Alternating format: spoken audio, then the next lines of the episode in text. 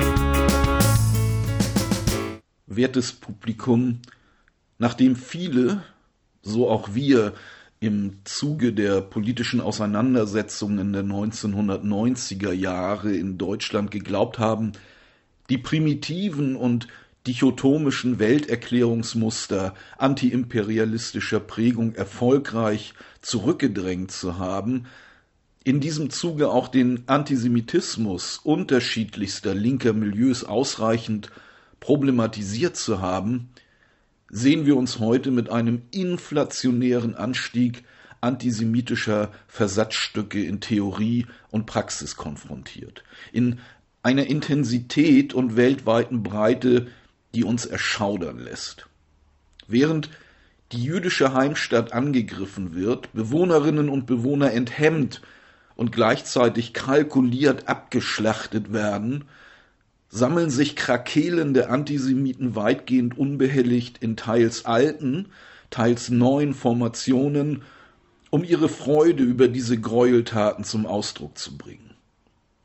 Wo offener Jubel nicht gänzlich opportun erscheint, wo gegebenenfalls der zaghafte Gegenwind von ihnen nicht ausgehalten wird, weil akademische und andere Karrieren noch ausstehen, da fabulieren sie von Sprech- und Denkverboten, fühlen sich, wahrlich ein Treppenwitz, verfolgt und zum Schweigen gebracht.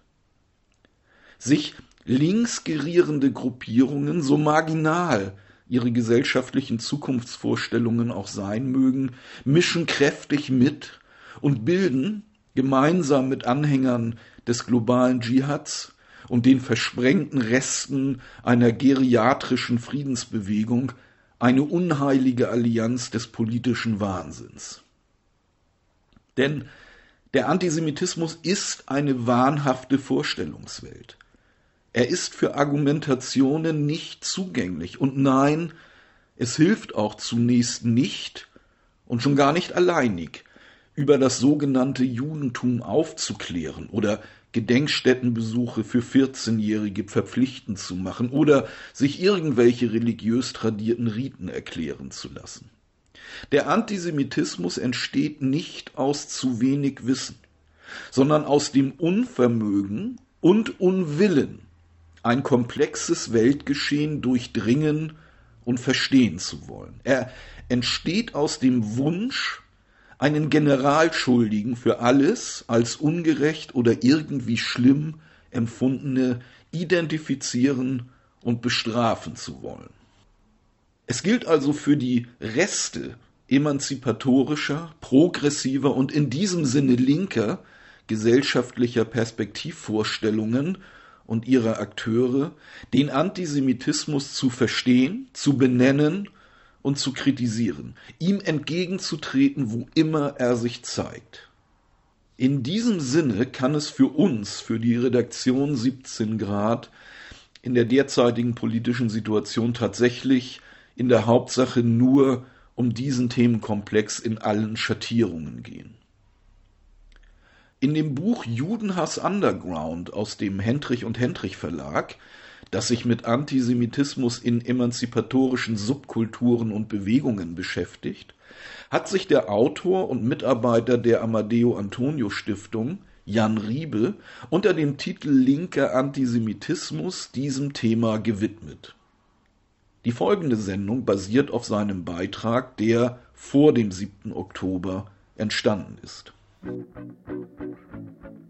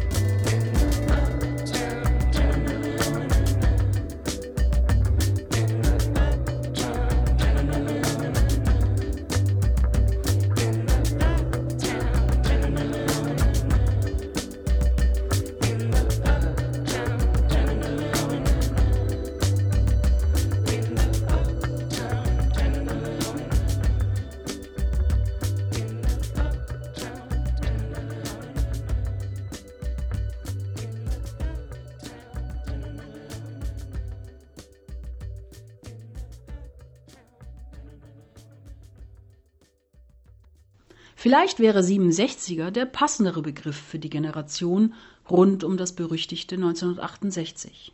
Denn das Jahr 1967 diente wesentlich zur Positionierung und Feindbestimmung der neuen Linken.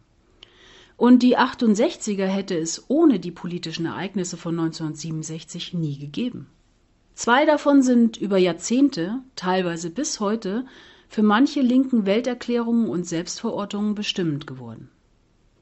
Am 2. Juni 1967 wird der am Boden liegende Student Benno Ohnesorg vom Polizisten Karl-Heinz Kurras auf einer Demo gegen den Besuch des persischen Schahs in Berlin erschossen. Kurras wird wenig später in einem Strafprozess freigesprochen. Drei Tage nach dem gewaltsamen Tod Ohnesorgs beginnt der Sechstagekrieg, der Präventionskrieg Israels, der mit dem unerwarteten Sieg über Jordanien, Ägypten und Syrien endet. Beide Ereignisse sind Einschnitte in der Geschichte der Bundesrepublik, auch und besonders für die politische Linke. Und obwohl israelbezogener Antisemitismus auf der jahrhundertenalten Ideengeschichte von Antijudaismus und modernem Antisemitismus basiert und es ihn in der politischen Linken nicht erst seit Ende der 1960er Jahre gibt, verrät ein Blick auf diese Zeit viel über den aktuellen Diskurs in diversen Szenen und Bewegungen im linken Spektrum. Ob in der Klimabewegung oder der Clubkultur, in der queeren Community oder bei antirassistischen Kämpfen. Antisemitismus in der Linken hat Tradition. Die Tötung von Benno Ohnesorg und ihre Rechtfertigung mit Schlagzeilen wie Wer Terror produziert, muss Härte in Kauf nehmen, Zitat BZ, sind für viele Linke der Beweis. Deutschland ist schon wieder auf dem Weg in Richtung Faschismus, wenn nicht sogar bereits mittendrin. Für Teile der 68er ist dies der Anlass, den Kampf für ihre Ziele von nun an militant fortzuführen. Eine wesentliche Erfahrung der Studierendenbewegung ist es, dass Spontanität, Revolte integrierbar ist, wenn sie sich nicht bewaffnet. So begründet es die erste Generation der Roten Armee-Fraktion vor Gericht, warum sich so viele Linke Ende der 1960er Jahre für den militanten Kampf entschieden. In der Folgezeit gründen sich neben der RAF unter anderem die Bewegung 2. Juni, benannt nach dem Datum der Ermordung von Benno Ohnesorg, und aus dem Umfeld der Kommune 1 die Tupamaros Westberlin und Tupamaros München.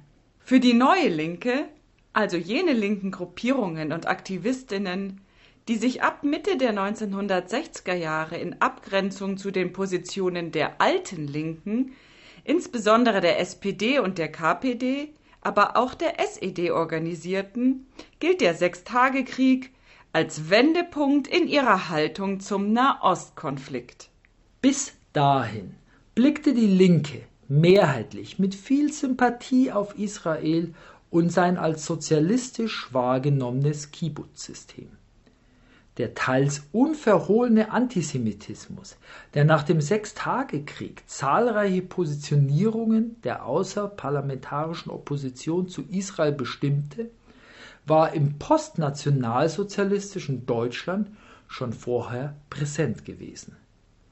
Laut einem Report des Office of Military Government for Germany wiesen direkt nach dem Krieg 98 Prozent der Deutschen Ressentiments gegen Jüdinnen und Juden auf. In diesem Punkt war der Nationalsozialismus also mehr als erfolgreich.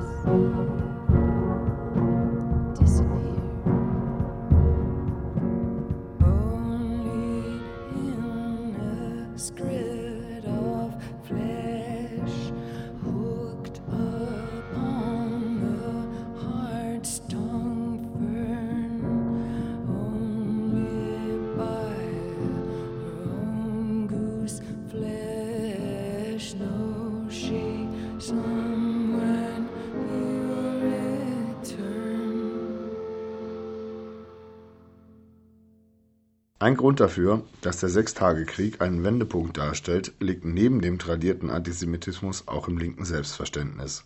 Die politische Linke kritisierte schon immer unterdrückerische Macht- und Herrschaftsverhältnisse. Sie steht stets an der Seite der Unterdrückten, Diskriminierten, später auch der Rassifizierten und in neueren Diskursen seit den 50er und 60er Jahren den Kolonialisierten. Zumindest in ihrer Selbstwahrnehmung. Diese Weltsicht, immer auf der Seite des Guten zu stehen, wird auch auf den Nahostkonflikt projiziert. Der Historiker und Alt-68er Dan Diner wirft der Linken vor, sich der Palästina-Frage nicht pragmatisch, sondern ideologisch zugewandt zu haben. Der Realkonflikt sei in längst vergangen geglaubten Traditionszusammenhängen der historischen Linken gestellt und so mit der notorischen Judenfrage verbunden worden, so Diner. Durch den Sechstagekrieg mit dem schnellen Sieg der israelischen Armee und der Besetzung arabischer Gebiete sei es für viele Linke nicht mehr möglich gewesen, sich mit den jüdischen Opfern des Nationalsozialismus, die den Staat Israel aufgebaut hatten, zu solidarisieren. Die Soziologen Andrei Markowitz und Philipp Gorski kommen in ihrem Standardwerk zur deutschen Linken Grün schlägt Rot zum Schluss. Links sein und Israel hassen. Das wurde im Diskurs der deutschen Linken seit 1968 synonym. Die Linke habe nicht begriffen, dass die Welt nicht einfach zwischen Tätern und Opfern aufzuteilen ist, konstatiert der Soziologe Detlef Clausen. Für die Wirkungsmacht, die der Kampf gegen Israel damals in der Linken entfaltete, steht nicht zuletzt Clausen selbst. Er ist Ende der 1960er nicht nur Adorno-Schüler, sondern beim SDS, dem Sozialistischen Deutschen Studentenbund, aktiv. 1969 beteiligt er sich an einer Delegation der linksradikalen Studierendenvereinigung nach Amman in Jordanien. Ziel der Reise ist die Teilnahme an einem Trainingscamp der Fatah. Den Faschismus verorten die 67er bzw. 68er aber nicht nur in Deutschland. Nach dem Sechstagekrieg wird Israel neben den USA zusehends zum außenpolitischen Feind, ja zum faschistischen Staat erklärt.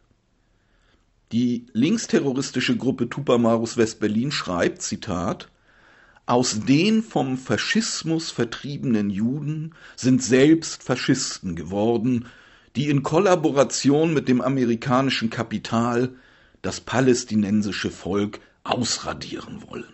Zitat Ende. Komplexitäten und Differenziertheit haben es fortan in der Analyse der Gegebenheiten schwer.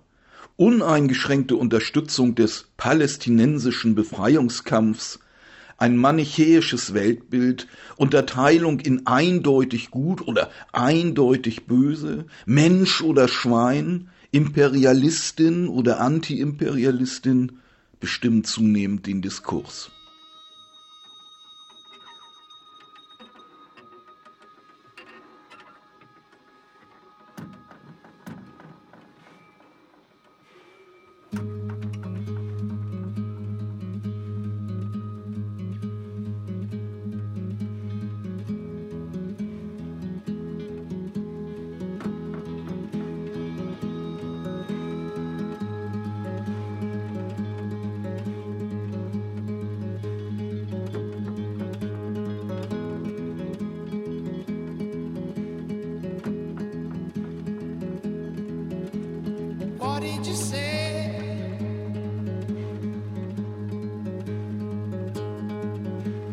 come in no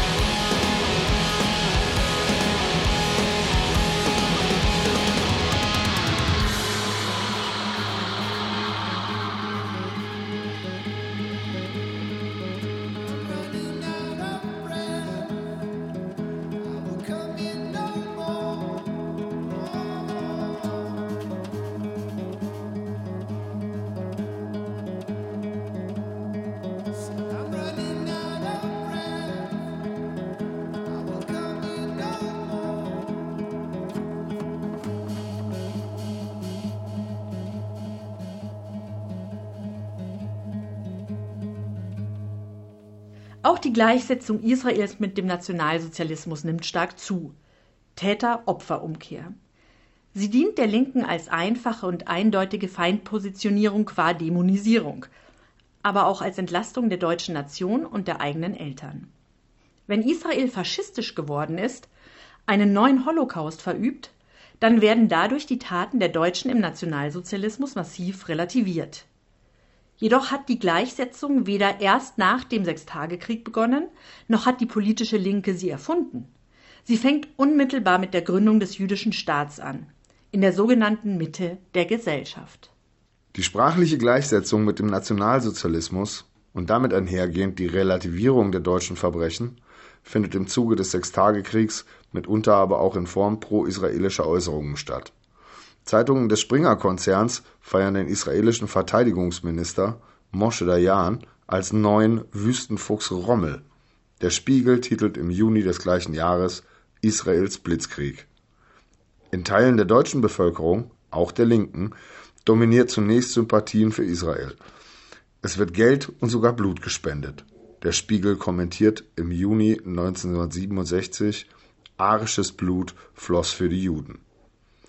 Für die außerparlamentarische Linke sind solche Israel lobenden NS-Vergleiche eine Bestätigung für ihre im Nachgang des Sechstagekriegs gewachsene radikale anti-israelische Haltung. Der Umschwung der Positionierung gegenüber Israel kommt nicht abrupt, sondern schrittweise. Die Zeit während des Sechstagekrieges und unmittelbar danach ist noch von Solidaritätsbekundungen mit Israel geprägt. Ulrike Meinhof, linke Vordenkerin und damals noch Kolumnistin bei Konkret, spricht sich schon früh dagegen aus, sich pauschal auf die Seite Israels zu stellen. Vielmehr befürwortet sie eine differenzierte Haltung im Nahostkonflikt, in der beide Seiten Berücksichtigung finden. Dies müsse aber auch linke, kritische Solidarität mit Israel einschließen.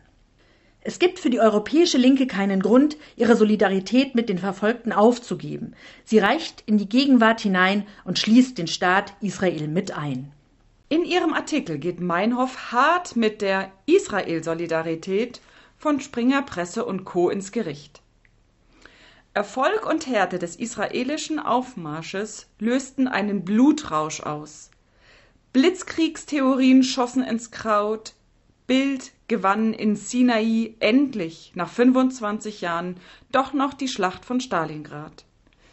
Nicht die Erkenntnis der Menschlichkeit der Juden, sondern die Härte ihrer Kriegsführung, Nicht die Anerkennung ihrer Rechte als Mitbürger, sondern die Anwendung von Napalm. Nicht die Einsicht in die eigenen Verbrechen, sondern der israelische Blitzkrieg, die Solidarisierung mit der Brutalität, der Vertreibung, der Eroberung, führte zu fragwürdiger Versöhnung. Drohungen und Aussagen von linker und arabischer Seite, Israel zu vernichten, bezeichnet Meinhof als unerträglich. Ob man der Analyse der späteren Terroristin zustimmt oder nicht, sie ist hier noch in der Lage zu differenzieren und sich solidarisch mit Israel zu zeigen. Es sind aber schon die ersten Versatzstücke angelegt, die Meinhof zu ihrer späteren antisemitischen Positionierung gegen Israel begleiten. Linke Studierendengruppen rufen während des Sechstagekrieges zu Solidaritätskundgebungen für Israel auf. Die radikale Linke war bis zum Sechstagekrieg mehrheitlich und manchmal verklärend pro-israelisch, sagt der Publizist Mischa Bumlik in der Dokumentation Wir sind da, die Geschichte der Juden in Deutschland von 1945 bis heute des späteren ARD-Korrespondenten in Israel Richard Schneider. Bis 1967 sei Israel der sozialistische demokratische Staat der Holocaust-Überlebenden gewesen.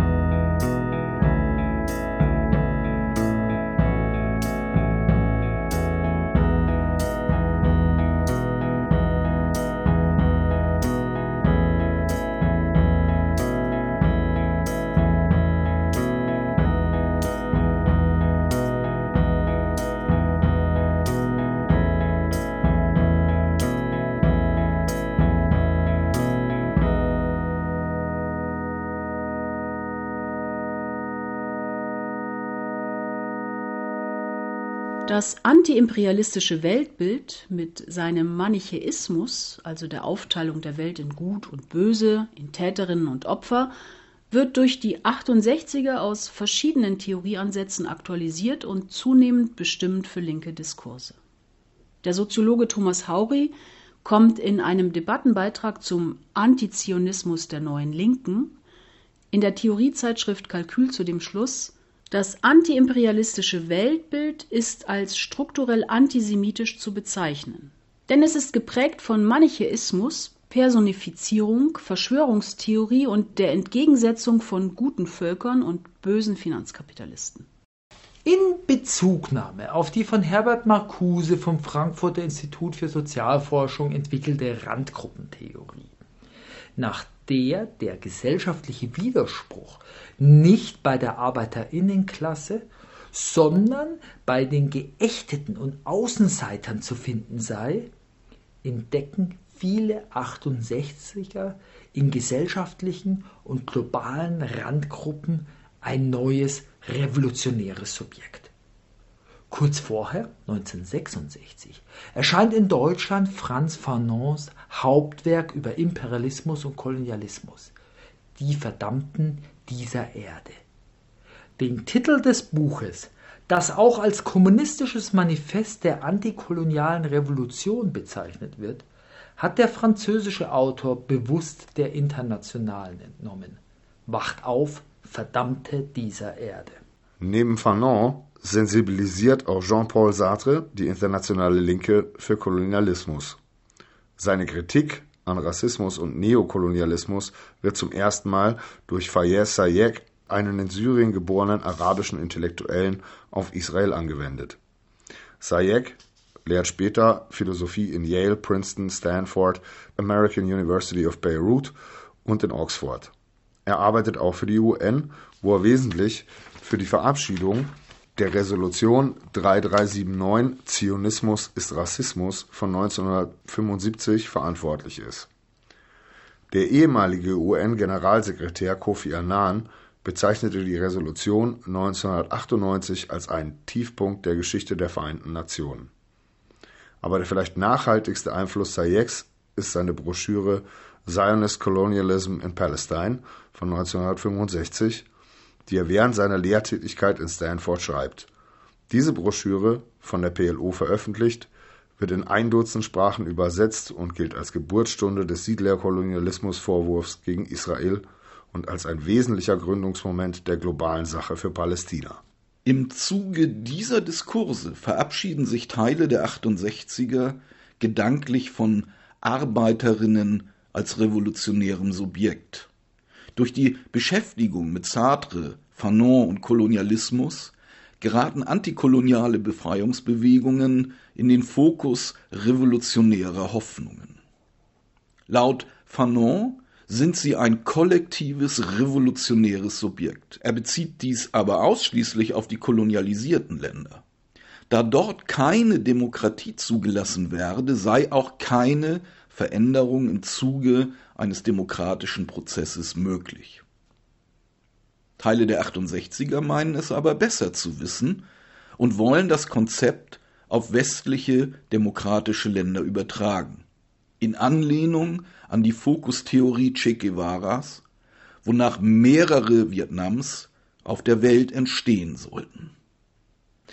Der Kampf gegen Israel wird in Anlehnung an Sayek fortan als antikolonialer revolutionärer Kampf geframed.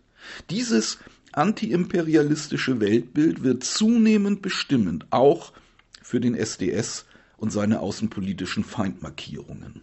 Die 22. Delegiertenkonferenz des SDS spricht sich im September 1967 in einer Resolution gegen antisemitisch-rassistische Tendenzen in Teilen der arabischen Kriegspropaganda aus. In der gleichen Resolution sprechen die deutschen Sozialistinnen Israel jedoch das Existenzrecht ab. Zitat der Krieg zwischen Israel und seinen arabischen Nachbarn kann nur auf dem Hintergrund des antiimperialistischen Kampfes der arabischen Völker gegen die Unterdrückung durch den angloamerikanischen Imperialismus analysiert werden. Zitat Ende. Von zionistischer Kolonisierung ist die Rede, von Vertreibung und Unterdrückung der eingeborenen arabischen Bevölkerung durch eine privilegierte Siedlerschicht. Israel wird ein reaktionärer Charakter attestiert. In der Resolution heißt es schließlich, Zitat, die Anerkennung des Existenzrechts der in Palästina lebenden Juden durch die sozialrevolutionäre Bewegung in den arabischen Ländern darf nicht identisch sein mit der Anerkennung Israels als Brückenkopf des Imperialismus und als zionistisches Staatsgebilde. Zitat Ende. Viele dieser Vorstellungen sind bis heute bestimmend für die anti-israelische Haltung von Teilen der radikalen Linken. Rudi Dutschke, Wortführer der 68er, der sich auch aufgrund seiner christlichen Gesinnung mit Israel verbunden sah, ist es geschuldet, dass der Text in eine Kommission überwiesen und nicht verabschiedet wurde. Zwei Jahre nach dem Sechstagekrieg mündete der linksradikale antizionistische Tenor in Terror gegen Juden.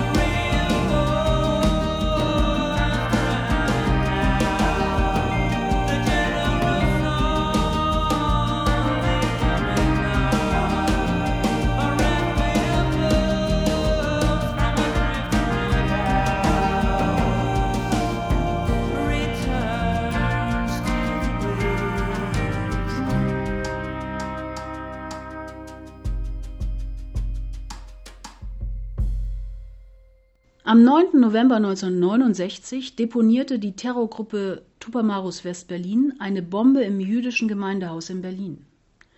Die Bombe hatte der Undercover-Ermittler Peter Urbach vom Berliner Verfassungsschutz organisiert. Während der Gedenkstunde zum 31. Jahrestag der Novemberpogrome mit 250 geladenen Gästen, darunter zahlreichen Shoah-Überlebenden, soll sie explodieren. Lediglich der defekte Zeitzünder verhindert ein Massaker. Laut Bekennerschreiben sollte dies eine antifaschistische Tat sein. Solche Aktionen sind nicht mehr als rechtsradikale Auswüchse zu diffamieren, sondern sie sind ein entscheidendes Bindeglied internationaler sozialistischer Solidarität. Das bisherige Verharren der Linken in theoretischer Lähmung bei der Bearbeitung des Nahostkonflikts ist Produkt des deutschen Schuldbewusstseins. Jede Feierstunde in Westberlin und in der BRD unterschlägt, dass die Kristallnacht von 1938 heute täglich von den Zionisten in den besetzten Gebieten, in den Flüchtlingslagern und in den israelischen Gefängnissen wiederholt wird. Aus den vom Faschismus vertriebenen Juden sind selbst Faschisten geworden, die in Kollaboration mit dem amerikanischen Kapital das palästinensische Volk ausradieren wollen. Aus Jüdinnen und Juden oder Israelis werden Nazis und Faschisten.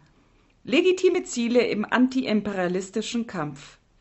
Die AttentäterInnen wollen mit dem Anschlag in Deutschland eine anti-israelische Kampagne lostreten. Doch die misslungene Terroraktion stößt aufgrund ihres antisemitischen Charakters in großen Teilen der Linken auf scharfe Kritik.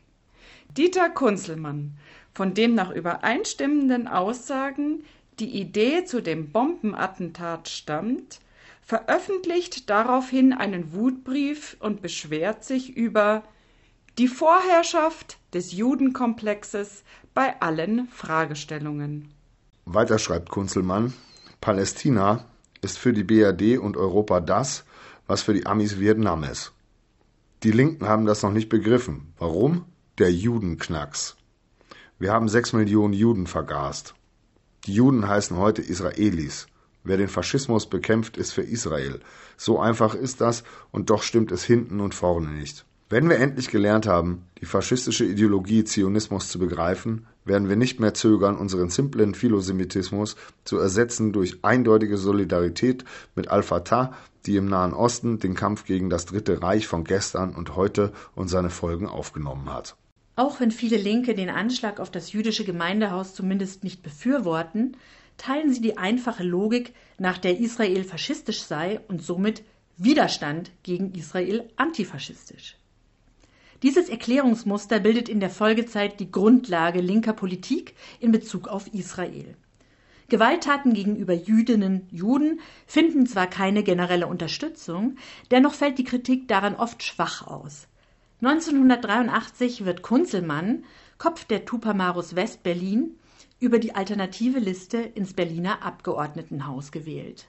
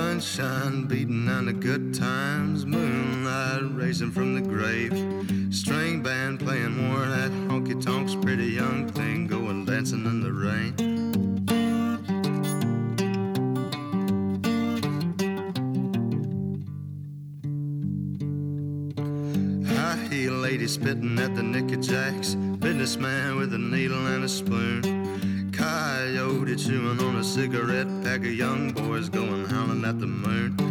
Hey, darling, sleeping on the blacktop. Hey, darling, running through the trees, honey. Hey, darling, leaving for the next town. Lesson my sense catches up with me.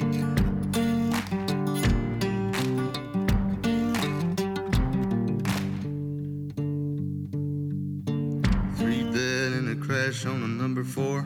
Two witnesses. Not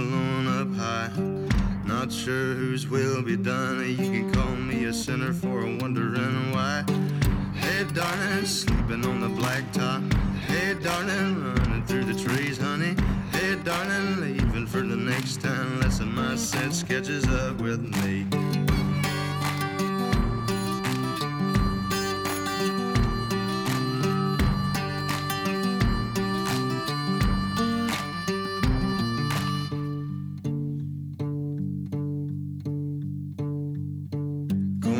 Tastes sweeter in this town. Could it be it's the same as the last? I swear I've seen your face elsewhere before, just as familiar as a bottle and a glass. Hey, darling, sleeping on the blacktop. Hey, darling, running through the trees, honey. Hey, darling, leaving for the next town. Lesson my sense catches up with me. Hey, darling, sleeping on the blacktop. Hey, darling, running through the trees, honey. Hey, darling, leaving for the next town. Lesson my sense catches up with me.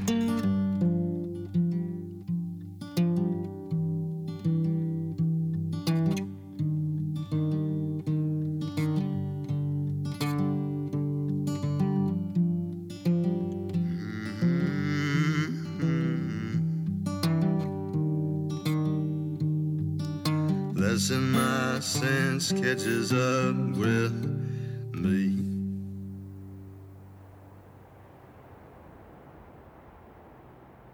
Die Spiele werden von Terror überschattet. Die Bilder der vermummten Geiselnehmer gehen um die Welt. Beim Olympia-Attentat der palästinensischen Terrorgruppe Schwarzer September in München werden 1972 elf israelische Sportler ermordet. Die RAF rechtfertigt die Tat in einem Schreiben, höchstwahrscheinlich von Ulrike Meinhof alleine verfasst, als gleichzeitig antiimperialistisch, antifaschistisch und internationalistisch. Die Terroristen seien ein mutiges Kommando gegen zionistische Soldaten, die in München als Sportler auftraten. Das Terrorkommando habe, Zitat Anfang, den Zusammenhang zwischen dem alten NS-Faschismus und dem entfalteten Imperialismus als dem erst durch und durch faschistischen System hergestellt. Zitat Ende. Die RAF schreibt via Meinhof über Israels Nazifaschismus und bezeichnet den damaligen israelischen Verteidigungsminister Moshe Dayan als Himmler Israels. Israel habe seine Sportler verheizt wie die Nazis die Juden. Brennmaterial für die imperialistische Ausrottungspolitik. Wie nah dran der Antifaschismus und Antiimperialismus von RAF und Schwarzen September an Rechtsaußenpositionen sind, zeigt die Tatsache, dass deutsche Neonazis bei der Vorbereitung des Olympia-Attentats geholfen haben. 1976 entführen zwei Mitglieder der revolutionären Zellen RZ, Brigitte Kuhlmann und Wilfried Böse, zusammen mit palästinensischen TerroristInnen der Volksfront zur Befreiung Palästinas, PFLP, ein Flugzeug der Air France nach Entebbe. Böse und Kuhlmann selektieren die jüdischen PassagierInnen und solche, die sie dafür halten. Etliche nichtjüdische PassagierInnen werden freigelassen. Für viele Jüdinnen und Juden weltweit steht fest, es handelt sich um eine Selektion wie einst an der Rampe von Auschwitz, vorgenommen von deutschen AktivistInnen der RZ. Alles im Namen des antizionistischen Kampfes. Nur die Erstürmung des Flughafengebäudes verhindert ein antisemitisches Massaker. Als Reaktion auf die israelische Befreiungsaktion der Flugzeugpassagiere in Entebbe verüben radikale Linke in Hamburg einen Anschlag auf ein jüdisches Schmuckgeschäft. In szenetypischer Kleinschreibung heißt es in der Begründung wir haben diesen Laden angegriffen in seiner Funktion als kulturimperialistische Agentur des Zionismus in Hamburg für den Sieg des palästinensischen Volkes.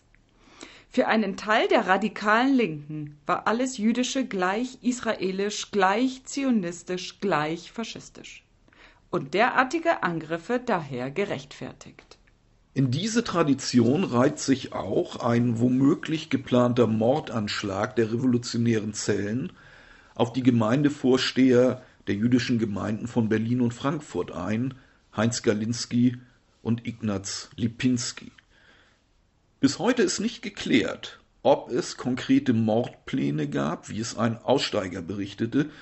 Die RZ veröffentlichen jedoch ein Schreiben, in dem sie zwar nicht direkt zugeben, dass sie die beiden Gemeindevorsteher tatsächlich ermorden wollten, sie jedoch als legitime Angriffsziele linker Politik markieren. In dem Schreiben werfen die RZ der Linken vor, die Attentatspläne gegen Galinski und Lipinski als Antisemitismus zu kritisieren, statt zu überlegen, Zitat, welche Rolle Galinski spielt für die Verbrechen des Zionismus, für die Grausamkeiten der imperialistischen Armee Israels, welche Propaganda und materielle Unterstützungsfunktion dieser Typ hat, der alles andere ist als nur jüdischer Gemeindevorsteher und was man in einem Land wie dem unseren dagegen machen kann. Ihr Sie meinen damit die Linke, ihr entzieht euch dieser politischen Auseinandersetzung und geilt euch auf an dem behaupteten antisemitischen Faschismus der RZ und ihrer Hintermänner. Symbolhaft für die Sichtweise auf Israel und den Nahostkonflikt in der radikalen Linken bis Ende der 1980er Jahre steht das Wandbild in der Hamburger Hafenstraße, das im Frühjahr und Sommer 1988 für starke öffentliche Debatten sorgt. An der gesamten Brandmauer ist zu lesen: Boykottiert Israel, Waren, Kibbuzim und Strände. Palästina, das Volk wird dich befreien. Revolution bis zum Sieg. Illustriert ist die Parole mit zwei Kalaschnikows. Der Senat der Hansestadt ordnet an, das Wandbild zu übermalen. Aus Solidarität mit der Positionierung der Hamburger Autonomen entstehen auch in anderen Städten an linken Zentren sehr ähnliche Wandbilder oder es werden Plakate und Flugblätter mit dem Hamburger Motiv hergestellt und verteilt.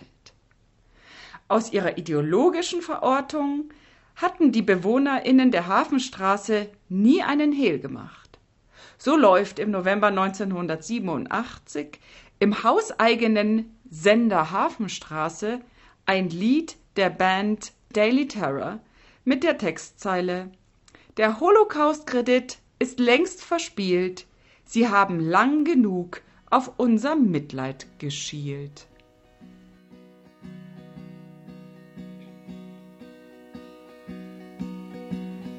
Leave the bed unmade. Draw the light green shade. Start the microwave. Dried roses. Cradle, yes, she does. Lights a fire because window frost, heat loss. Dried roses. Steep the black coffee. Set the plates, pour the tea. Three for her, three for me. Dried roses. Sleepily she walks.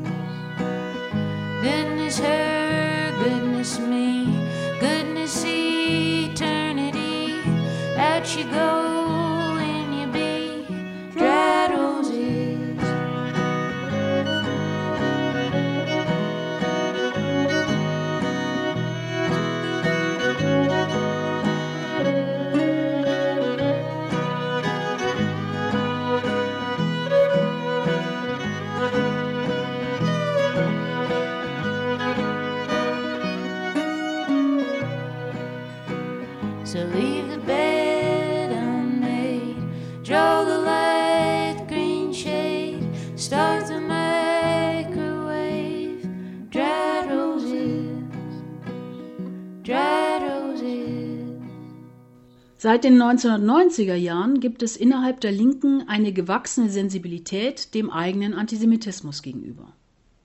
Einen wichtigen Anteil an dieser Diskussion hat der Text Gerd Albertus ist tot, in dem sich die RZ im Dezember 1991 erstmals intensiv mit Antisemitismus im eigenen antiimperialistischen Kampf auseinandersetzen. Der Text löst innerhalb der radikalen Linken größere Diskussionen aus. Die Auseinandersetzungen werden fortan häufig sehr kontrovers und intensiv geführt. Diese Debatten tragen wesentlich dazu bei, dass der antisemitische Diskurs zurückgedrängt wird. Parallel dazu nehmen antisemitische Taten aus der Linken stark ab. In den Kriminalstatistiken des Bundes liegt die Zahl antisemitischer Straf- und Gewalttaten von links aktuell meist unter zehn im Jahr. Dies ist einerseits durch einen Bedeutungsverlust der radikalen Linken nach dem Zusammenbruch des Ostblocks zu erklären, andererseits aber auch durch die selbstkritischere Auseinandersetzung mit dem eigenen Antisemitismus. Dennoch darf der starke Rückgang bei strafrechtlich relevanten antisemitischen Taten von links nicht darüber hinwegtäuschen, dass Antisemitismus nicht verschwunden ist. Einige der alten Narrative haben sich zudem fest in der sogenannten Mitte der Gesellschaft verankert. Zuletzt belegte die Bertelsmann-Studie von 2022, dass 36 Prozent der Deutschen einem der Kernnarrative der neuen Linken zustimmen. Zitat was der Staat Israel heute mit den Palästinensern macht, ist im Prinzip auch nichts anderes als das, was die Nazis im Dritten Reich mit den Juden gemacht haben. Zitat Ende. Insbesondere in den letzten Jahren scheinen überwundene antisemitische Positionen auch in der linken Szene und im Kulturbetrieb eine Renaissance zu erleben. Die Narrative ähneln meist denjenigen der späten 1960er und 1970er Jahre. Sprachlich und teils theoretisch aktualisiert für queer-feministische und postkoloniale Diskurse und deren Praxis. Von Queers for Palestine bis Migrantifa.